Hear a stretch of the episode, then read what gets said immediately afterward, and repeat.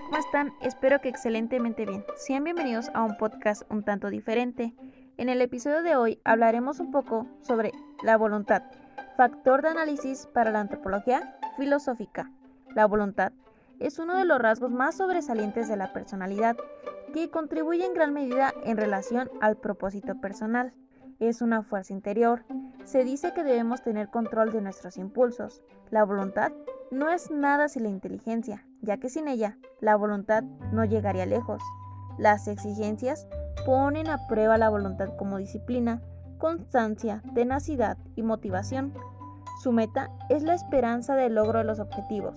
Es el impulso hacia adelante. Se cultiva para crecer, madurar y fortalecer.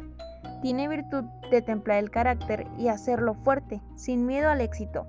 El hombre imagina una vida y su voluntad se encarga de cristalizar sus sueños. Puede tener obstáculos.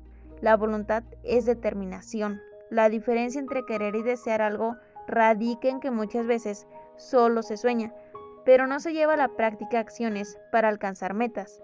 La constancia emocional y efectiva, en tanto lo que queremos, está de plano en la voluntad.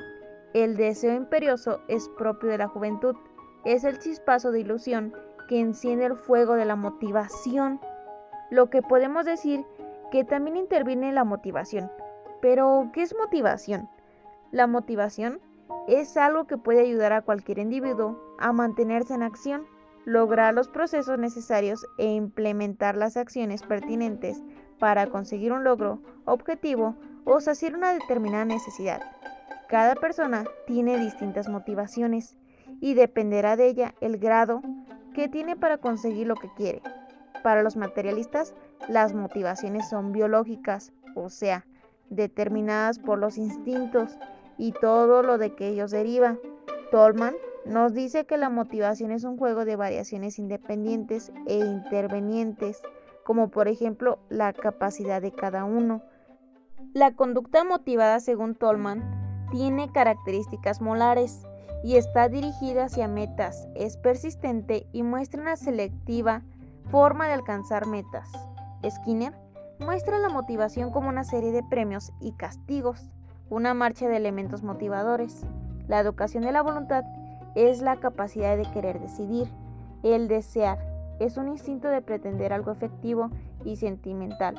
No determinaremos nada importante en nuestra vida si somos indecisos. La persona de voluntad es decidida. La decisión es el sí a la voluntad. Muchos padres quisieran que sus hijos fueran excelentes académicamente, pero tenemos que replantear el hecho en que todo radica en querer que quieran estudiar, que quieran ser obedientes, que quieran ser responsables. La voluntad crece como un ejercicio continuo de acciones repetitivas y no de lo mejor. La persona de voluntad se gobierna a sí misma. Deben estimular más el esfuerzo de los hijos y menos el elogio a los dotes intelectuales. Pero ¿cuándo hay que educar la voluntad? La educación oportuna se basa en el conocimiento de los primeros seis años, la estimulación positiva para la motivación positiva, no podemos enseñar a un niño a que no robe cuando ya lo hizo o cuando ha visto que nosotros lo hemos hecho. Prevenir es mejor que solucionar. Los premios y castigos no dejan de ser una motivación en la educación, pero no están del todo correctos. Es importante entender que el niño debe presentar una motivación intrínseca y no una motivación extrínseca, es decir, una motivación que va desde lo personal. ¿Cómo educar la voluntad? El primer ejemplo de la educación es poner el ejemplo.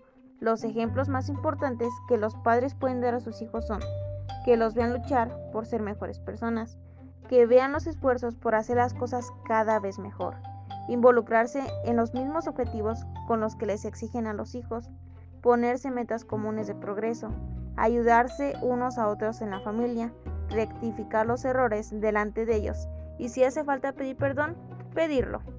El segundo elemento es la educación motivada, la cual es el terreno de los premios y los castigos, los cuales erróneamente se cree que tienen efecto en la educación de la voluntad, pero como ya dijimos no es así, pues ambos, premios y castigos, son estímulos que no son verdaderos. El castigo es el recurso más fácil, pero menos educativo para aplicar a las personas que cometen una falta.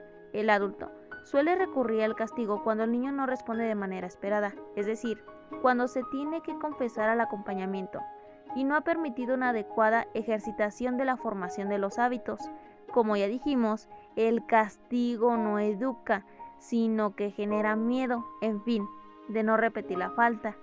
El tercer elemento es la educación personalizada, que consiste en conocer bien a cada hijo, o como educadores a cada alumno, y luego aprender a educar, cada uno según su forma de ser. Sí es claro que todas las personas somos diferentes. Educar debería ser de igual forma. Los hijos de distintos contraproducentes pueden llevar a conseguir lo contrario de lo que se pretende hacer en primer lugar. Hay que reflexionar sobre la importancia de enseñar a los hijos que quieran hacer las cosas libremente y porque son buenas, buscando hacer el bien en sí mismos y en los demás. Por otra parte, hay que decirlo enfáticamente, el castigo nunca debe ser físico.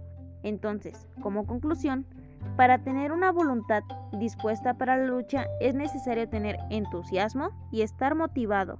Sin motivadores profundas no se tiene la ilusión ni las fuerzas para alcanzar algo en la vida. Sin entusiasmo no se hace nada grande.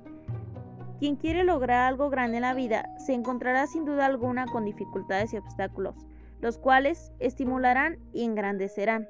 La fuerza de voluntad es la clave para el éxito. La gente exitosa se esfuerza sin importar lo que sienten, al utilizar su voluntad para superar la apatía, la duda o el miedo. Eso ha sido todo por hoy.